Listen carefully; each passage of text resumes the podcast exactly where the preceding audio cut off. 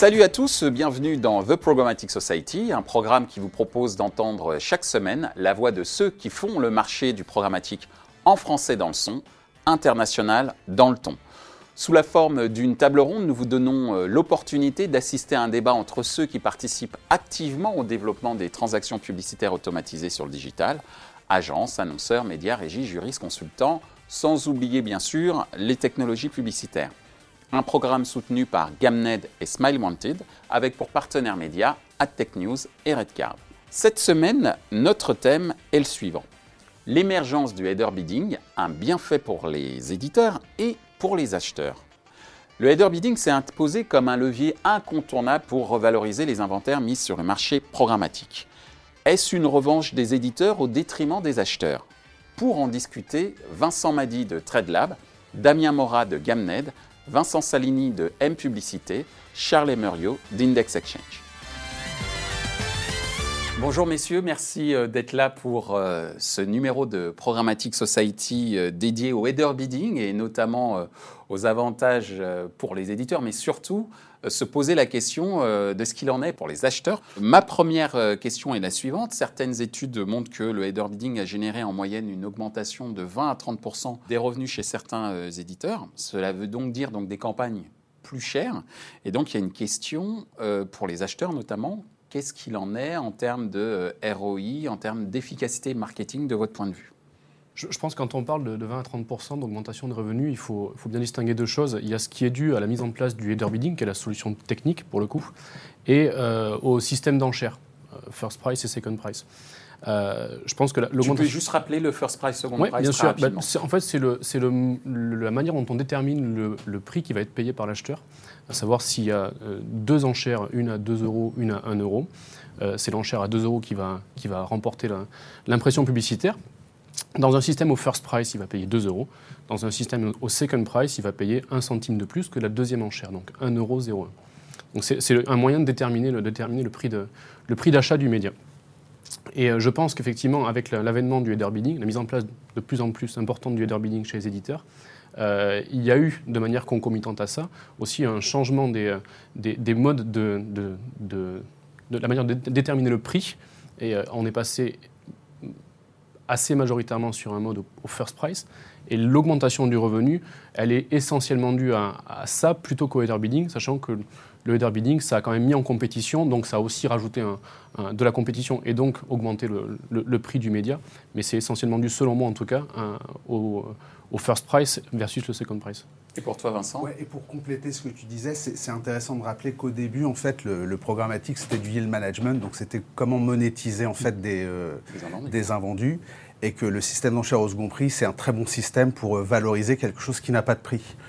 On voit en fait qu'avec l'évolution justement du marché, et notamment le header bidding, où il y a vraiment ce mix entre tous les inventaires, les inventaires premium, les inventaires euh, garantis et les inventaires euh, en open auction, c'est normal de passer dans un système d'enchères au premier prix, puisqu'en fait, on met en concurrence des inventaires qui n'ont pas, de, qui pas de valeur, entre guillemets, avec des inventaires qui ont une valeur qui est très très bien connue, celles qui sont euh, normalement vendues par les régies. Cette logique, c'est vraiment d'aller vers le, le, data first, c'est-à-dire qu'aujourd'hui, grosso modo, l'idée de mélanger tous ces inventaires, c'est aussi de pouvoir valoriser en fait de la donnée avec l'achat média systématiquement. C'est aussi ça que permet le, le, header bidding.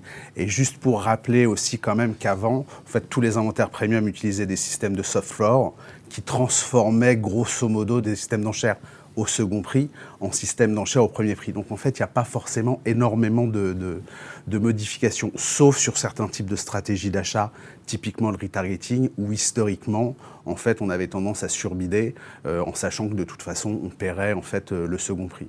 Donc aujourd'hui, c'est vrai que ce type de, de stratégie d'achat n'est plus possible. Il faut vraiment être à même d'évaluer en fait quelle est la valeur en fait euh, du bid qu'on veut, auquel on veut payer n'importe quel inventaire. Vincent, tu voulais réagir Oui, alors je voulais justement demander dans, ce sens-là. Vincent, tu effet, éditeur. Hein, je, représente en effet euh, le groupe Le Monde. Mais, donc, en effet, il y a plusieurs facteurs. la compétition, certes, euh, les, principes d'enchères premier, euh, second prix, et le fait, en effet, je, je peux abonder dans ce sens, que philosophiquement, je dirais, le mode transactionnel problématique a évolué. C'est-à-dire qu'en effet, il a été souvent une variable d'ajustement pour les éditeurs pour vendre les invendus invendables ma célèbre expression, et en gros les fonds de cuve, donc des inventaires qui ont une valeur intrinsèque extrêmement faible, pour finalement, euh, aujourd'hui, quand on est éditeur, euh, quel que soit le mode transactionnel, on n'a pas plus intérêt à vendre selon un, mode transactionnel que l'autre, on sert juste à mieux valoriser un inventaire. Et puis parallèlement à ça, je prends notre exemple au, groupe Le Monde, on a également beaucoup, beaucoup, beaucoup travaillé sur la valeur intrinsèque de nos inventaires. Et aujourd'hui, euh, la qualité intrinsèque, c'est-à-dire la visibilité des formats, etc., a fortement évolué. Donc nous, on a supprimé beaucoup d'inventaires publicitaires. Donc mécaniquement, on a un effet euh, valeur qui est lié à ces différents modes transactionnels, mais aussi au fait qu'on fait plus de distinguo entre euh, un mode de transactionnel au gré à gré où on va avoir que des inventaires qui euh, de qualité et puis l'autre qui sera euh, dévoué, enfin dédié pardon à, l'open auction. C'est aussi un, facteur. Un point important dans ma question, c'était le retour sur investissement et l'efficacité marketing. Et j'ai pas eu encore de réponse là-dessus. Bah, en fait, le, le, retour sur investissement est bon dès lors qu'on achète au juste prix un inventaire de qualité fait, la difficulté, c'est vraiment d'être capable de, ne pas. En fait, on est toujours confronté à un double problème. Si on sous-paye, on risque de ne pas avoir suffisamment d'achats et d'être, de ne pas réussir à dépenser le budget euh, qu'on avait prévu de dépenser euh, initialement. Et euh, si on surpaye, bah forcément, on dégrade la performance par rapport au prix qu'on aurait, dû, aurait dû payer. Donc toute la difficulté, c'est vraiment d'arriver à mettre en place des systèmes qui permettent d'identifier déjà, de qualifier les inventaires, de savoir quel est, quel est quel est un inventaire de qualité euh, pour un client donné compte tenu de son objectif de performance. Et une fois qu'on l'a défini, de savoir en fait euh, à quel prix, euh, quel est le juste prix de cet inventaire. C'est-à-dire grosso modo, quel est le prix qui va nous permettre en fait d'acheter suffisamment d'inventaire pour dépenser le volume qu'on avait prévu de dépenser sur cet inventaire-là. voilà, toute la, et la difficulté est qu'en fait, malheureusement, ce, ce prix en fait, varie, varie dans le temps il n'est pas fixe. Donc, en fait, toute la difficulté d'arriver à mettre en place des, systèmes qui permettent de définir, en fait, euh, le plus fréquemment possible euh, quel est ce juste prix. Point de vue de chez Gamned Sachant que euh, l'efficacité, enfin le ROI du coup de, l'impression publicitaire dans ce cas-là, elle est déterminée par deux choses. C'est le prix à laquelle on va la payer et l'efficacité de l'impression en elle-même. Et l'efficacité, il n'y a pas de raison qu'elle change si on implémente un header bidding ou pas. Euh, l'impression publicitaire vaut toujours ce qu'elle valait hein, en termes d'efficacité publicitaire. Par contre, la seule chose qui va jouer sur le ROI, ça va être le prix d'achat. Et effectivement, c'est là où je rejoins Vincent, c'est que on, voit un, vrai clivage aujourd'hui entre des, euh, ce que je vais appeler des acheteurs programmatiques et des traders. Et, c'est là où il y a, une vraie, un vrai clivage qui se, qui se crée aujourd'hui. Nous, je sais qu'en termes de formation, on a, très accentué la, formation plus technique et sur l'écosystème, sur les mécaniques d'achat, sur les... parce que c'est vraiment prépondérant dans la manière dont on achète. À la fois pour développer des outils, mais aussi pour développer les compétences des traders. Et ça, pour nous, c'est prépondérant aujourd'hui. C'est quoi la différence entre un trader et un acheteur programmatique? La, différence qu'on fait, alors je pense qu'il n'y a pas de, je pense qu'il n'y a pas de, il y a, pas de, il y a pas de consensus autour de. que côté éditeur forcément on a, donc euh, Mais je pense, je pense qu'il n'y a pas de consensus au niveau des, au niveau des définitions. C'est une distinction qu'on aime bien faire chez, chez Gamnet pour la simple et bonne raison, c'est que pour nous un acheteur programmatique c'est quelqu'un qui va acheter un plan média. Euh, qu'il pouvait acheter auparavant avec euh, trois lignes d'achat, 50 euh, 000 euros sur ce format tel éditeur, 30 000 euros ce format tel éditeur, etc. et paramétrer ça, utiliser grosso modo la technologie du programmatique pour livrer son plan média. D'accord. Là où un trader va être obligé, entre guillemets, de, de sans cesse optimiser l'achat pour optimiser à la fois le coût et la performance. Et pour nous, c'est une vraie distinction qu'on fait. Et le métier, enfin, on, aime bien se positionner comme ça. Euh, le métier qu'on fait aujourd'hui, nous, c'est du trading. D'accord. Je suis tout à fait d'accord. Je passerai à la deuxième question après. Je compléterai ta réponse euh, en disant qu'en fait, euh, l'acheteur programmatique va juste utiliser une plateforme existante et le trader, en fait, a besoin d'outils qui va augmenter la performance et la valeur ajoutée de cette plateforme et la visibilité qu'on a en fait de la manière dont on achète euh, le média programmatiquement. mon point de vue, c'est aussi que c'est aussi, euh, c'est avant tout en fait de l'accessibilité. Avant, on était en, bas de la stack et maintenant on a accès à tout. Donc c'est pas forcément gênant de payer plus cher pour une impression qui est au final de meilleure qualité. Et une augmentation de ICPM pour un, de RCPM pardon pour un éditeur, c'est pas forcément que du ICPM. Il y a également des taux de remplissage qui sont plus importants. Donc euh, c'est au final un produit qui est simplement plus performant pour les acheteurs et pour les éditeurs au global. Alors justement, avec l'avènement du header bidding et, le succès, hein, ce que ça a généré, on pourrait dire que les acheteurs ont semblé avoir une sorte de riposte euh, avec un nouveau concept face au header bidding qui s'appelle le Supply Path Optimization, SPO, qui n'est pas une technologie en tant que telle, mais plutôt une sorte de concept, à vous de me dire si j'ai tort, mais c'est un concept euh, dont on parle beaucoup au niveau euh, des agences. Est-ce que vous pouvez nous expliquer ce concept et surtout les résultats attendus et, constatés? Je laisserai la parole euh, aux agences, mais les éditeurs. ah oui, justement. À une question qui ne m'est pas destinée. Non, non, mais justement, c'est le but. Oui, parce qu'on est sur, le terme riposte, c'est-à-dire que ce qui m'embête dans, dans, cette question, c'est qu'on affiche une dualité entre l'acheteur et le vendeur. Or, et, je rebondis sur, le terme de Vincent, je pense que c'est le juste prix. Et euh, on a toujours appris qu'une bonne négo, il n'y a pas un gagnant et un perdant. Et je pense qu'on euh, on a tout intérêt, acheteurs et vendeurs, d'avancer dans le même sens. Et que malheureusement, sur le digital, pour X ou Y raison, on a souvent eu euh, des éditeurs qui ont souhaité valoriser des inventaires et créer artificiellement des inventaires publicitaires en disant de toute façon ça sera vendu en fond de cuve et notamment dès lors qu'il y a eu l'avènement du programmatique en open exchange, etc.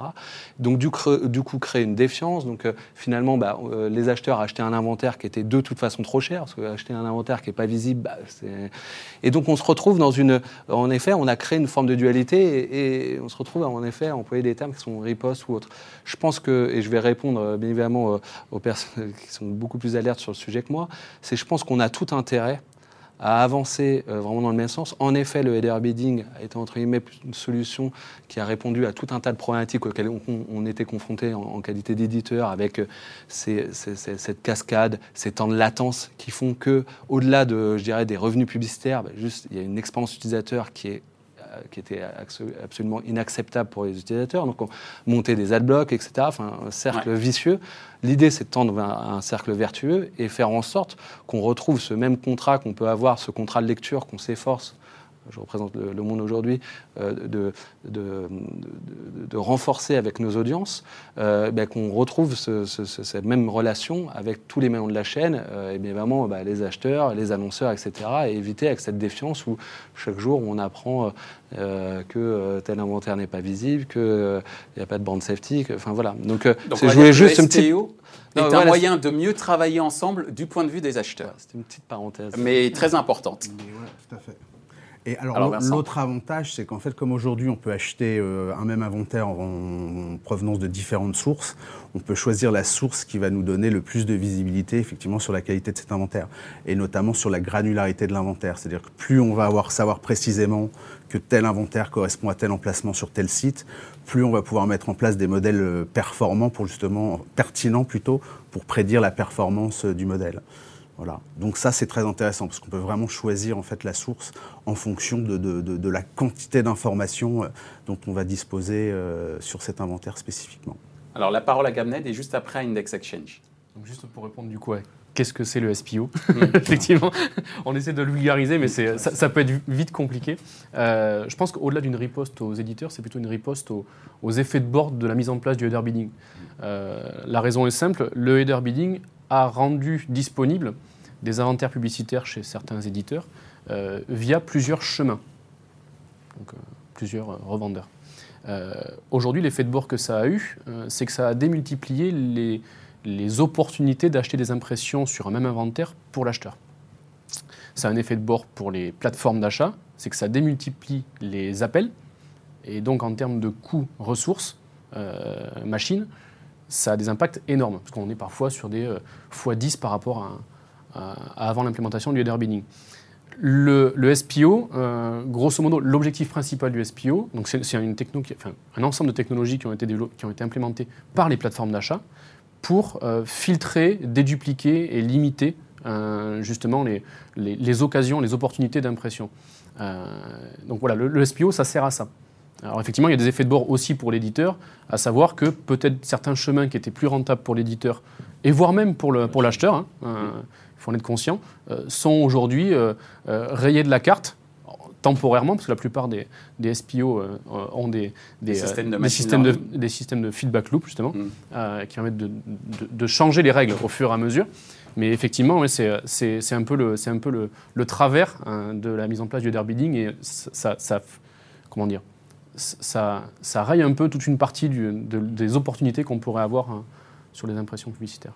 Alors chez, chez Index, ouais, alors moi, on voit ce SPO bah, Ce qui me gêne dans le mot SPO, c'est plutôt la partie euh, O, Optimization, parce que je ne pense pas que ça bénéficie ni l'acheteur ni le, ni le vendeur. Euh, on peut prendre l'exemple euh, des supermarchés quand on veut acheter euh, des aliments ou peu importe les produits. on a accès à Auchan, Monoprix, Carrefour, etc. Et aujourd'hui, on va nous dire non, vous pouvez acheter que chez Auchan. Alors, on peut trouver les mêmes produits dans différents supermarchés, mais pas forcément au même prix, parce que les supermarchés vont forcément avoir des taux de, commission qui vont être différents. Et il y a certains produits aussi qu'on ne va pas trouver. C'est pas parce qu'on a accès à Le Monde sur une plateforme qu'on va avoir accès à tous les placements de Le Monde sur cette plateforme. Et il y a un deuxième point aussi qui est, est important, c'est euh, en header bidding, la latence, elle est clé. Et même les, plateformes les plus rapides, celles qui font même pas appel à des DSP, les, les Criteo ou les Amazon, euh, ils vont quand même perdre 10 à 15% de leur, euh, leur bid dû au timeout des éditeurs. Et après, les autres SSP, ça peut être plus élevé, ça peut être 20, 30, 40%. Donc ça veut dire que si on utilise une seule plateforme en tant que plateforme d'achat, une seule plateforme pour acheter, eh ben, on a déjà en fait euh, peut-être 40 euh, 30% de nos bits qui ont disparu. C'est pour ça qu'on doit vraiment essayer d'optimiser en achetant sur de multiples plateformes et avoir accès à l'ensemble de, l'inventaire plutôt que de faire une coupe arbitraire en disant non, je vais acheter que sur cette plateforme. Parce que les bénéficiaires, au final, c'est les techs, c'est pas les éditeurs ni les acheteurs, c'est pour réduire les coûts, parce que justement, c'est démultiplié en termes de, requêtes. Euh, et, au final, on va permettre de dire, bah, avec telle plateforme a, je vais pouvoir acheter sur euh, tel euh, SSP B. Euh, mais au final, ça va surtout me permettre de manger des commissions des deux côtés de la poire, côté SSP et côté DSP. Donc l'idée, c'est ouvrir le choix en fait de l'inventaire qui soit accessible partout. Le leader bidding, c'est l'accessibilité au haut de l'inventaire et à l'ensemble de l'inventaire sur diverses plateformes. Alors on arrive presque à la fin de notre débat, comme quoi on avait beaucoup de choses à se dire et, et clarifier, mais ce sera l'occasion certainement d'autres tables rondes. Dernière question, euh, on dit que le header bidding a permis une meilleure transparence des transactions euh, publicitaires. Euh, j'aimerais bien avoir l'avis en tant qu'acheteur et ensuite, du côté aussi des éditeurs, savoir comment, entre guillemets, et même techno, on va dire, vous rassurer les acheteurs sur cet effet plutôt bénéfique du header bidding du point de vue de la transparence. Qui veut répondre? En termes, de, en, termes, de transparence, côté acheteur, ça n'a pas été une révolution, pour nous. Euh, plus en termes d'accessibilité, c'est là où je rejoins ce que tu disais, c'est, effectivement plus un impact sur l'accessibilité que sur la transparence, en tout cas pour, moi. Euh, après, dans cette accessibilité, il y a des notions de transparence, parce qu'effectivement, comme tu disais tout à l'heure, euh, savoir qu'on peut avoir tel placement de chez Le Monde via tel SSP, mais qu'on n'a pas cette granularité dans tel SSP, etc. Donc là, effectivement, on peut parler de transparence et dans ce cas-là, nous, ça nous aide énormément en tant qu'acheteur euh, pour les optimisations et la livraison des campagnes. Ça, c'est une évidence. Mais je pense que le sujet est beaucoup plus d'accessibilité que de, que de transparence. Oui, je suis tout à fait d'accord. Et pour rejoindre euh, ce que tu disais euh, aujourd'hui au niveau des plateformes, c'est vrai que ça serait bien d'avoir plus de visibilité sur leur agnosticité voilà, être certain vraiment qu'on a vraiment accès euh, à tous les inventaires euh, et notamment aux inventaires qui donnent le plus de transparence euh, et pas forcément aux inventaires qui sont privilégiés par la plateforme parce que plus rémunérateurs. Donc ça, ça serait aussi un point, à mon avis, assez important. Alors Vincent, comment cette notion de transparence, tu peux l'expliquer au niveau de tes interlocuteurs quand tu évoques le header bidding, si tu l'évoques? Alors, on, on, on, évoque surtout toutes les évolutions euh, techno qu'on a pu euh, effectuer euh, et, qui sont une matière bien évidemment vivante auprès de nos acheteurs, visant à, d'une part, à premiumiser cet inventaire. Et donc, je pense notamment, on a fait beaucoup de choses sur la visibilité de nos formats avec tout un tas de démarches, le easy loading, etc. Fait qu'aujourd'hui, je dois donner un chiffre sur l'open auction, qui était historiquement, en effet, un inventaire dont on se disait que c'était un inventaire de mauvaise qualité. Aujourd'hui, euh, ressortez les dernières stats sur le euh, mois d'août, on a 65% de nos inventaires qui ont été achetés en open auction.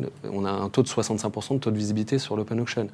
Donc euh, c'est plutôt qu'est-ce qu'on met en œuvre, quelle techno on utilise. Et en effet, nous, on est extrêmement agnostique. En gros, on doit fonctionner en miroir. C'est-à-dire que de quoi les acheteurs ont besoin pour correctement acheter, avoir des niveaux de performance souhaités par, par leurs clients.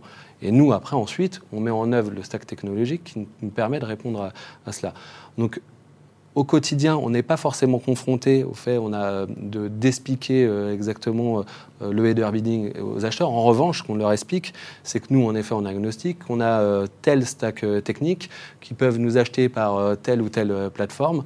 Alors, sur le header bidding, nous, on est euh, à la fois un, beau et, un bon et un mauvais exemple. C'est-à-dire qu'on a deux, on a LibDiet, Google, puisque c'est l'un de nos partenaires, et puis on a, on, a le header bidding.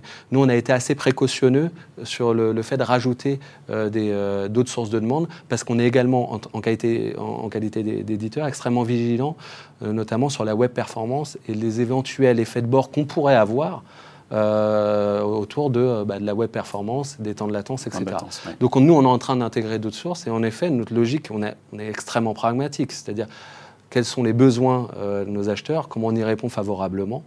Et donc c'est plutôt cette réassurance auprès des acheteurs plutôt qu'un travail de pédagogie euh, au day-to-day sur les bidding, parce que bien évidemment, ils sont peut-être beaucoup plus alertes que nous sur, sur, sur leurs besoins je pense qu'il y a quand même des impacts sur les acheteurs euh, en termes de transparence grâce au header bidding. Euh, on ne s'en rend pas forcément compte, on le voit côté éditeur, mais pas forcément du côté acheteur.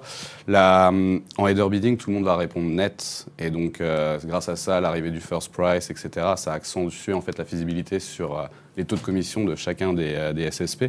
Et donc ça a permis en fait de supprimer des filles cachées qui étaient présentes sur le marché et qu'on ne voyait pas forcément. Donc l'acheteur, lui, de son côté, il enchérissait, il y avait des taux de commission qui étaient pris, et quand ça arrivait en fait euh, dans la serveur de l'éditeur, euh, du fait que les taux de commission étaient élevés, ils avaient en fait une priorité moindre. Donc euh, la suppression en fait de ces, taux de commission cachés, ce qu'on appelait les buy-side fees, etc., et ben, en fait a permis aux acheteurs d'obtenir des impressions plus premium et une priorité plus importante dans l'ad server de l'éditeur. Donc l'éditeur le voit clairement parce que lui, il a accès à son ad server, mais l'acheteur de son côté aussi, ça lui permet d'avoir des meilleures impressions. Eh bien sur ce, messieurs, euh, s'achève euh, notre euh, discussion. En tout cas, euh, j'espère que nous aurons l'occasion d'en parler euh, à nouveau. En tout cas, la presse s'en chargera et nous, on essaiera de, comment dire, clarifier parfois des discours qui sont un petit peu, comment dire, difficiles à comprendre pour certains interlocuteurs et je pense notamment aux annonceurs. Mais en tout cas, merci encore d'être venu ici même et je vous dis à très bientôt. Merci. merci. Ainsi s'achève ce débat autour du header bidding et l'achat média dans l'écosystème publicitaire programmatique. Les trois points à retenir de nos échanges sont les suivants. 1. Il n'y a pas de riposte de la part des acheteurs face au header bidding, juste une adaptation à de nouvelles manières d'accéder à l'inventaire via le Supply Path Optimization, SPO, par exemple. Le gain de revenus côté éditeur ne s'est pas accompagné d'une baisse d'efficacité en termes de retour sur investissement de la part des acheteurs. Et enfin, les technologies qui fournissent les solutions de header bidding souhaitent renforcer leur dialogue avec les annonceurs et les agences afin d'affiner la transparence des transactions publicitaires. Ce programme a pour euh, vocation de répondre à toutes les questions que vous vous posez au sujet du marché publicitaire programmatique. Alors n'hésitez pas à faire part de vos propositions de thèmes ou à ouvrir des discussions euh, sur les réseaux. Merci à nos sponsors et partenaires pour leur soutien, Gamned et Smile Wanted sans oublier nos partenaires médias, les magazines AdTech News et Redcard. Merci également à l'ensemble des équipes d'Atelier B pour la réalisation de ce programme.